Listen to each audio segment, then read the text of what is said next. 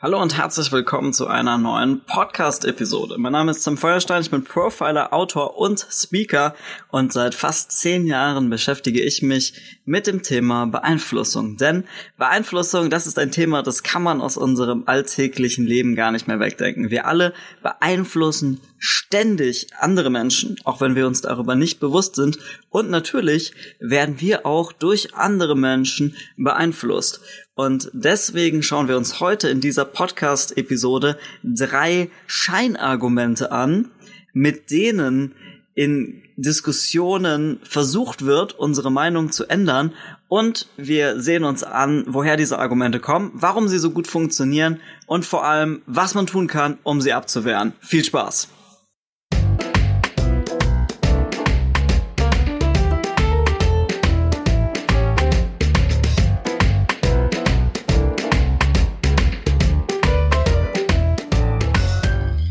Okay, das erste Scheinargument ist das sogenannte Traditionsargument. Traditionsargument bedeutet einfach, das haben wir schon immer so gemacht. Also du stell dir vor, du bist irgendwie in deiner Firma, ihr macht ein Meeting und es gibt irgendeine Practice in deiner Firma, wo du direkt am Anfang feststellst, boah, das ist total dämlich, dass ihr das so macht. Also das ist halt der Workflow, das funktioniert so einfach nicht. Und dann sagst du, ja, aber warum macht ihr das nicht so und so? Das wäre doch viel besser. Dabei würdet ihr doch total viel Zeit sparen. Und dann kommt als Argument, nein, wir machen das nicht anders, weil wir haben das schon immer so gemacht. Das Problem bei diesem Scheinargument ist, dass hier ein spezielles Werkzeug der Beeinflussung liegt dem zugrunde. Dieses Beeinflussungswerkzeug ist ähm, das Bedürfnis von Menschen, konsistent zu sein und ein Commitment abzugeben. Wir haben das in einigen Podcast-Folgen schon mal uns genauer angeschaut. Das Ding ist nämlich, dass Menschen immer gewillt sind, dass es in ihrer Handlung eine beziehungsweise dass es in ihren Handlungen und in ihrem Verhalten eine Konstante gibt. Wir versuchen immer Denken und Handeln miteinander in Einklang zu bringen. Und wenn wir schon gehandelt haben, dann bleibt uns nur noch die Möglichkeit, dass wir im Nachhinein unser Denken verändern, damit Denken und Handeln im Einklang sind. Und in den meisten Fällen ist es so, dass wir halt, ich habe es schon immer, ich sage das eigentlich in fast jeder Podcast-Folge, wir handeln erst und denken dann. Wir sind zwar überzeugt davon, dass wir erst denken würden und dann handeln würden, aber die Realität ist halt eine andere. Wir machen erst irgendetwas und danach überlegen wir uns, irgendwelche Gründe, warum wir das jetzt gemacht haben. Das ist unter anderem erforscht worden von Norks und Inkster. Das ähm, Beispiel hatten wir, glaube ich, schon mehrfach im Podcast, deswegen werde ich es nur noch ganz kurz anreißen. Die haben sich Pferdewetten angeschaut und haben halt die Leute gefragt, die auf Pferdewetten platziert haben, was glaubst du, wie wahrscheinlich ist es, dass dein Favorit gewinnt?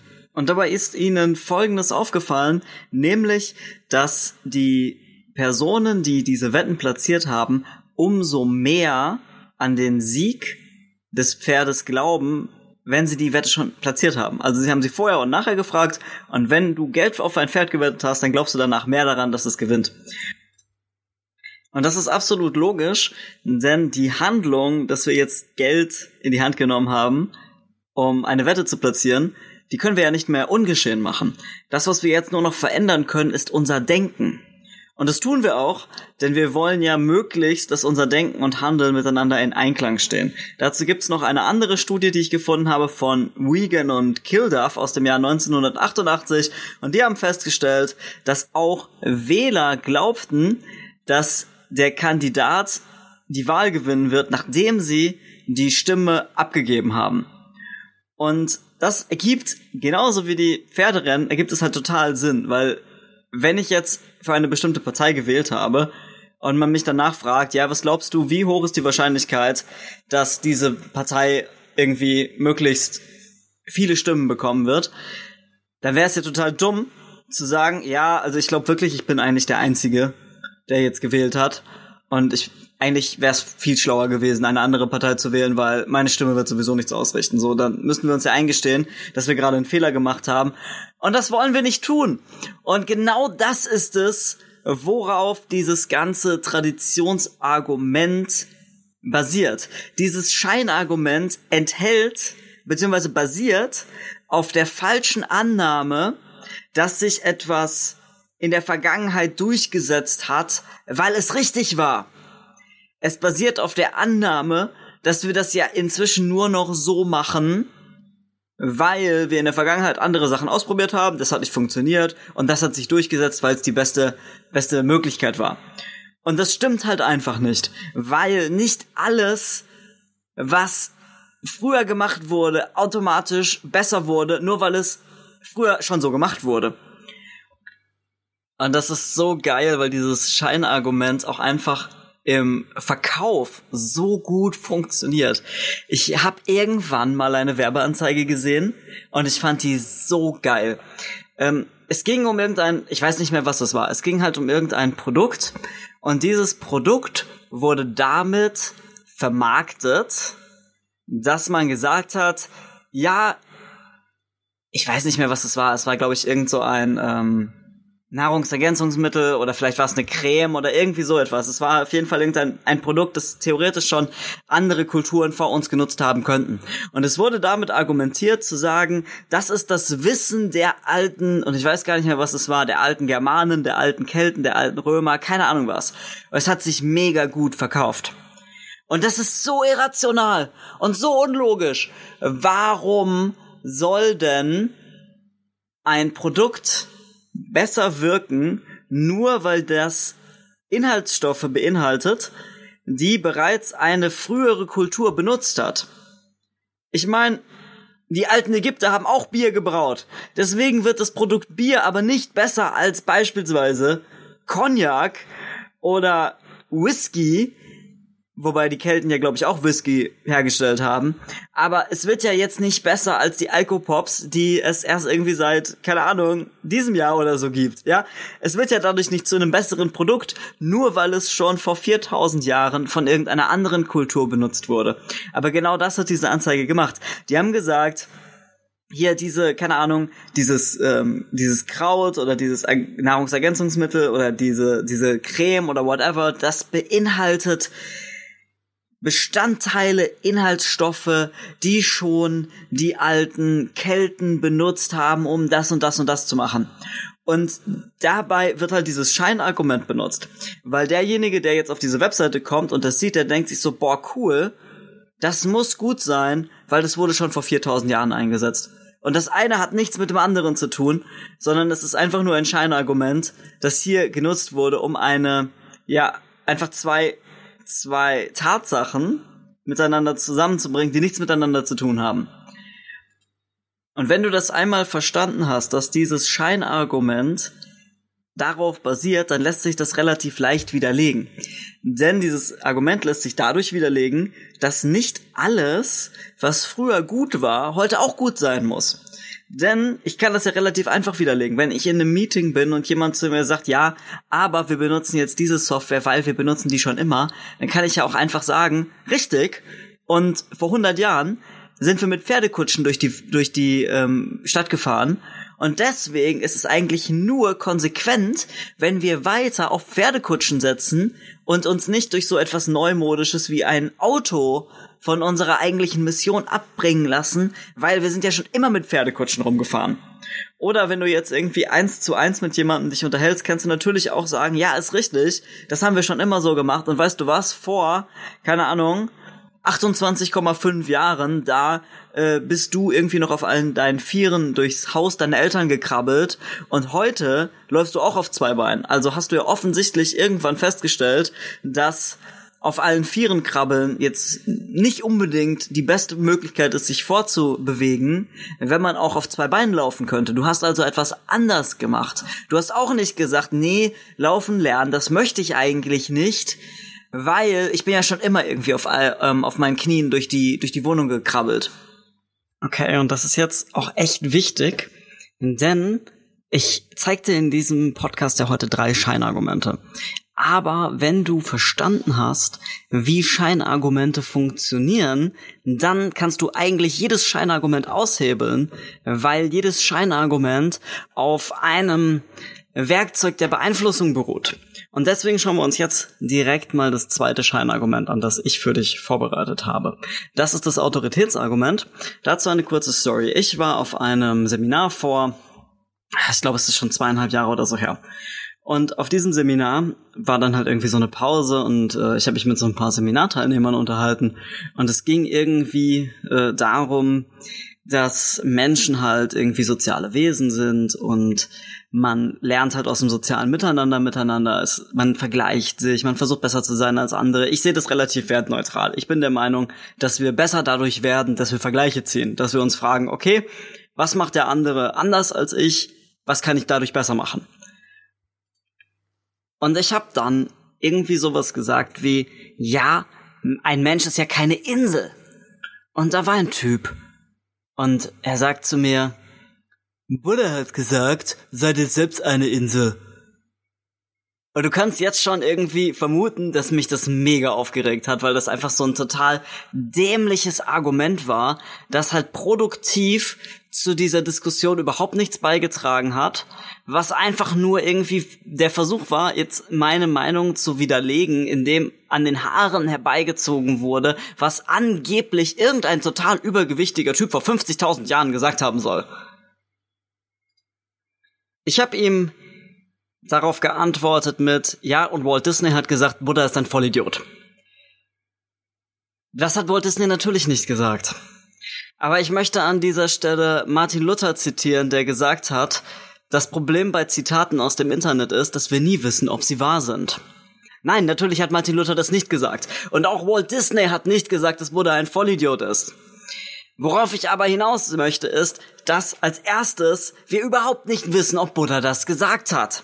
Und zweitens, nur weil man einer Person, die möglicherweise gar nicht gelebt hat, ein Zitat in den Mund legt, heißt das nicht, dass das deswegen ein Argument wäre. Das ist aber genau das Problem bei den Autoritätsargumenten. Autoritätsargumenten spielen mit unserem Respekt vor Autoritätspersonen. Wir haben das in diesem Podcast in einigen Folgen beleuchtet. Es gab diese sehr eindrucksvolle Folge über Flugzeugabstürze, wo ich dir erklärt habe, warum es Menschen gibt, die tatsächlich eher bereit sind, ihr Leben zu opfern, anstatt einer Autoritätsperson zu widersprechen. Und genau mit diesem Reflex, also mit diesem Verhaltensmuster, automatischen Verhaltensmuster, spielt das Autoritätsargument. Das Autoritätsargument nimmt wieder zwei Dinge, die überhaupt nichts miteinander zu tun haben, nämlich eine, eine Meinung, die ich habe, also ein Ziel, und eine Person, die damit eigentlich überhaupt nichts zu tun hat, die quasi von mir gerade instrumentalisiert wird, um meine Meinung zu untermauern. Wir müssen dabei unterscheiden zwischen Autoritätsargumenten von Menschen, die tatsächlich eine Ahnung von dem haben, was sie getan haben, also die wirklich etwas beitragen können, und Autoritätsargumenten von Menschen, die für diese Diskussion überhaupt keinen Wert darstellen. Dazu habe ich zwei Beispiele für dich. Es gibt eine Geschichte über Winston Churchill. Und ich, es lässt sich leider nicht nachprüfen, das ist das Problem bei Geschichten aus dem Internet. Es lässt sich leider nicht nachprüfen, ob das tatsächlich sich so zugetragen hat. Aber ich erzähle sie trotzdem, weil lehrreich ist sie in jedem Fall. Also es geht um Winston Churchill und angeblich hat er eine Rede gehalten, wo er einfach nur von die Leute getreten ist und hat gesagt, gib niemals auf, nie, nie, nie. Und dann ist er wieder gegangen. Und die Leute waren erst irritiert und dann haben sie applaudiert. So, und wenn ich dir das jetzt erzähle und ich erzähle dir das in einem Kontext, wo es darum geht, dass du sagst, okay, ich habe jetzt so viel versucht und es hat alles nicht funktioniert und ich glaube, ich gebe einfach auf. Und dann sage ich, weißt du was? Winston Churchill hat gesagt, gib niemals auf.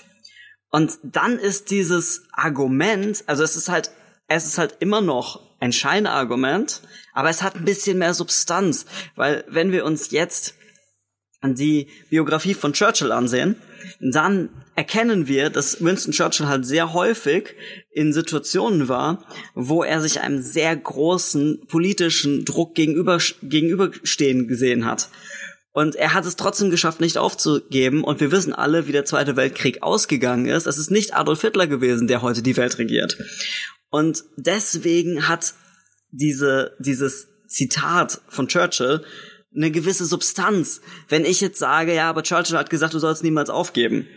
Wenn ich aber jetzt weiß, dass Churchill auch jeden Tag eine Flasche Whisky getrunken hat und acht Zigarren geraucht hat, dann ist Churchill wahrscheinlich nicht unbedingt das beste Autoritätsargument, wenn ich in einer Sitzung der anonymen Alkoholiker bin und wir uns darüber unterhalten, dass Alkohol eine Droge ist, die das Leben zerstört von Menschen. Und ich dann sage, na ja, aber Winston Churchill hat gesagt, eine Flasche Whisky am Tag geht immer. Also ich weiß nicht, ob er das gesagt hat, aber theoretisch, ich würde jetzt damit argumentieren und würde sagen, ja, aber Churchill hat ja auch gesagt, man kann jeden Tag eine Flasche Whisky trinken, kein Problem. Dann ist das halt total schwachsinnig, weil die Person Winston Churchill an sich eine Autoritätsperson ist. Er hat ja sehr viel geleistet, aber mit Sicherheit nicht auf dem Gebiet, wie kann ich meine Leber möglichst lange gut erhalten. Ähnlich verhält es sich mit dem Bürgerrechtler Martin Luther King.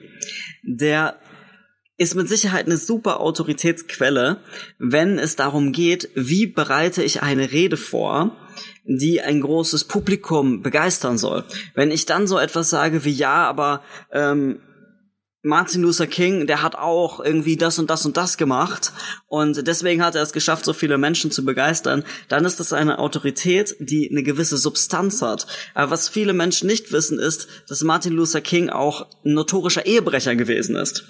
Und da kann ich jetzt nicht irgendwie sagen, ja, Martin Luther King hatte gesagt, das ähm, Geheimnis einer erfolgreichen Ehe ist das, das und das und das, weil er ist überhaupt nicht prädestiniert dafür, darüber in irgendeiner Form ein Urteil abzugeben. Und deswegen ist es beim Autoritätsargument so wichtig, dass du unterscheidest, ob das, was eine Person gesagt hat, überhaupt einen Wert für diese, für diese Diskussion hat.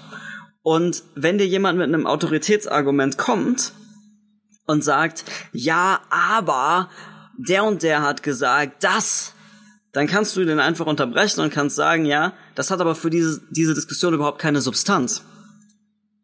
Weil nur, weil eine Autoritätsperson etwas gesagt hat, wird es dadurch nicht automatisch richtig.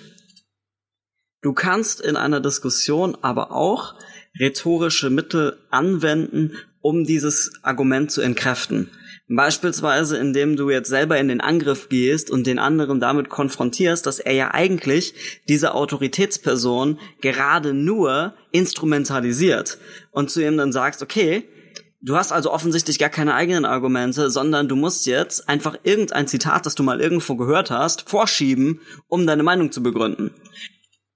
Oder du machst es ein bisschen geschickter und du bohrst einfach nach, warum denn gerade diese Person dafür prädestiniert sein sollte, etwas zu der Diskussion beizutragen. Also du könntest jetzt zum Beispiel sagen, äh, also er sagt jetzt zum Beispiel, ja, Buddha hat gesagt, sei dir selbst eine Insel. Dann hätte ich natürlich auch fragen können, okay, und wie hat Buddha das begründet? Und wieso bist du der Meinung, dass diese Aussage von Buddha für dieses Gespräch relevant ist? Und wenn er sich dann selber einfach nur eingestehen muss, dass er das jetzt nur gesagt hat, weil Buddha halt eine Autorität ist, dann hat er sich ja quasi in dem Moment schon selber diskreditiert, weil er zugeben muss, dass er eigentlich gar keine eigenen Argumente hat, sondern einfach nur irgendwas nachgelabert hat, was er mal irgendwo gehört hat. Damit kommen wir auch schon zum dritten und letzten Argument. Und das hatten wir auch im letzten Podcast schon angerissen, denn wir sprechen jetzt einfach über das alle anderen machen das auch so Argument. Und du erkennst es schon, dieses Argument basiert auf dem Beeinflussungswerkzeug Social Proof. Da wird sozialer Druck ausgeübt. Und was wird hier gemacht? Ja, man versucht halt einfach dich dazu zu bringen, etwas zu machen, weil alle anderen das auch tun. Also wir haben hier das meistverkaufte Shampoo, wir haben hier das meistverkaufte keine Ahnung was und du solltest heute diese Schuhe kaufen, weil alle deine Freunde haben auch diese Schuhe gekauft. Okay, was kannst du machen, wenn du feststellst, dass hier damit argumentiert wird, dass einfach sozialer Druck auf dich ausgeübt wird? Wie bei allen anderen Argumenten ist es so, dass du als allererstes erkennen musst, dass es sich hierbei um ein Scheinargument handelt. Also du bekommst eigentlich keinen Mehrwert, du bekommst keinen Wissenszuwachs über das eigentliche Produkt oder die eigentliche Sache, über die gerade gesprochen wird. Genau deswegen ist es ja ein Scheinargument. Ein Argument wäre etwas, was tatsächlich mit der Sache zu tun hat, über die gerade gesprochen wird. Aber bei einem Scheinargument wird eine andere externe Tatsache, die wahr sein kann, herangezogen und quasi als Begründung dafür geliefert, warum das, was die Person sagt, wahr sein muss. Oder richtig sein muss. Angenommen, ein Verkäufer sagt zu dir, ja, du solltest jetzt dieses Shampoo hier kaufen, weil dieses Shampoo ist besonders gut, denn es ist das meistverkaufte Shampoo in Deutschland. Jetzt als Beispiel. Dann hat ja die Tatsache, dass es das meistverkaufte Shampoo in Deutschland ist, nichts damit zu tun, ob es gut oder schlecht ist. Es kann ja durchaus sein, dass es das meistverkaufte Shampoo in Deutschland ist. Das sagt aber nichts über die Qualität aus, nicht über die Qualität des Produkts, höchstens über die Qualität des Marketings. Das lässt sich auch sehr gut nachvollziehen, wenn man sich vor Augen führt, dass die meistverkaufte Zeitung in Deutschland ist die Bildzeitung. Und ich möchte jetzt kein Bildzeitungs-Bashing betreiben, denn ich finde die Bildzeitung klasse. Ich, ich finde die richtig geil, weil die haben marketingtechnisch, psychologisch sehr, sehr viel richtig gemacht. Das hat aber nichts mit der Qualität des Journalismus zu tun. Ich finde die wirklich nur geil, weil die aus einer psychologischen Perspektive einfach wissen, wie sie die Zeitung gut verkaufen. Und nicht, weil ich jetzt unbedingt sagen würde, ja, die, die Artikel wären qualitativ hochwertig. Ähm, es ist immer auch die Frage, an welchen Punkten misst man denn Qualität?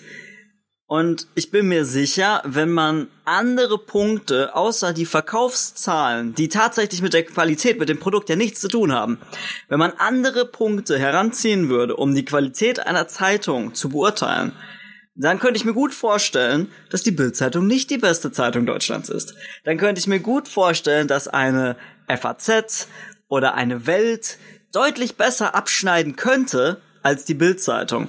Dennoch ist die Bildzeitung die meistverkaufte Zeitung Deutschlands. Wenn jetzt ein Zeitungsverkäufer zu dir sagt, also du kommst dahin und sagst, ich möchte eine Zeitung kaufen, und er sagt zu dir, ja, dann nehmen Sie doch die Bildzeitung. Warum soll ich die Bildzeitung nehmen? Weil das die meistverkaufte Zeitung Deutschlands ist. Dann ist das ein Scheinargument, weil die Tatsache, dass viele andere Leute diese Zeitung kaufen, die hat ja überhaupt nichts damit zu tun, was ich von dem Produkt erwarte. Du kennst es vielleicht noch von früher, also bei mir war das so, wenn ich in der Schule war. Ich bin mit einer schlechten Note nach Hause gekommen und habe dann zu meiner Mutter gesagt, ja, aber Tim hat auch eine 5. Da hat meine Mutter gesagt, es interessiert mich nicht, was Tim hat. Ich bin nämlich nicht die Mutter von Tim. Oder ein anderes Beispiel ist, ähm, wenn du irgendwas gemacht hast als Kind und du hast Ärger dafür bekommen und dann hast du gesagt, ja, aber der und der hat das auch gemacht. Und dann haben deine Eltern vielleicht gesagt, ja, und wenn der und der aus dem Fenster springt, springst du dann auch. Und das ist halt die klassische Möglichkeit, um mit diesem Social Proof Scheinargument umzugehen. Wir koppeln das aus und verdeutlichen, dass es ja jetzt gerade um die Sache geht und nicht darum, was andere gemacht haben. Und das kannst du sehr leicht für dich adaptieren, wenn du merkst, dass jemand versucht, dich mit einem Social Proof Argument zu überzeugen. Also einfach nur zu dir sagt, unabhängig von der Sache, unabhängig von der eigentlichen, von dem eigentlichen Diskussionsgegenstand, dann zu dir sagt, ja, aber alle anderen machen das auch so. Dann kannst du einfach sagen, und wenn alle anderen aus dem Fenster springen, springen wir dann auch. Oder wenn du es ein bisschen ähm, ja, ein bisschen sachlicher haben möchtest, dann kannst du natürlich auch sagen, das ist richtig, dass viele andere das auch machen, aber die meistverkaufte Zeitung in Deutschland ist die Bild-Zeitung. Und ihn dann einfach fragen, ob er das auch für ein Qualitätsmerkmal der Bild-Zeitung hält, dass es die meistverkaufte Zeitung ist.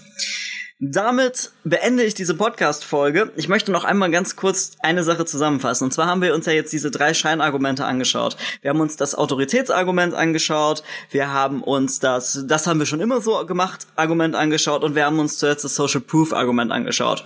Und was dir wahrscheinlich aufgefallen ist, ist, dass diese drei Argumente alle auf Werkzeugen der klassischen Beeinflussung basieren. Also das, das haben wir schon immer so gemacht, ist halt so ganz typisches Commitment und Konsistenz. Das Autoritätsargument, ja, das basiert auf dem Respekt vor Autoritäten und das Social Proof Argument, ja, das ist ganz einfach. Das basiert einfach auf Social Proof, also auf der sozialen Bewährtheit. Und das ist ganz wichtig, dass du das verstehst. Denn ich möchte einfach nochmal für dich festhalten. Ein Scheinargument ist ein Argument, wo jemand versucht, dich von einer, von einem Gespräch, von einer Sache zu überzeugen, indem er etwas heranzieht, was eigentlich mit dem Diskussionsgegenstand überhaupt nichts zu tun hat. Und in dem Moment, das ist jetzt ein ganz einfaches System, das du anwenden kannst. In dem Moment, wenn jemand etwas zu dir sagt, was du nicht sofort widerlegen kannst, dann frag dich als allererstes, hat es wirklich mit dem Diskussionsgegenstand zu tun oder ist es ein Scheinargument? Ist es ein Vorwand? Ist es eine, ein Ablenkungsmanöver? Und wenn das so ist, dann fragst du dich, auf welchem Beeinflussungswerkzeug basiert dieses Scheinargument? Ist es ein Social Proof Argument oder ist es ein, das haben wir schon immer so gemacht, also konsistent Argument etc. Und wenn du das verstanden hast und gemerkt hast, okay, der versucht mich jetzt auf dieser Ebene zu beeinflussen, dann weißt du auch, wie du das aushebeln kannst. Und wir hören uns in der nächsten Podcast Folge und bis dahin nicht vergessen, niemand handelt rational.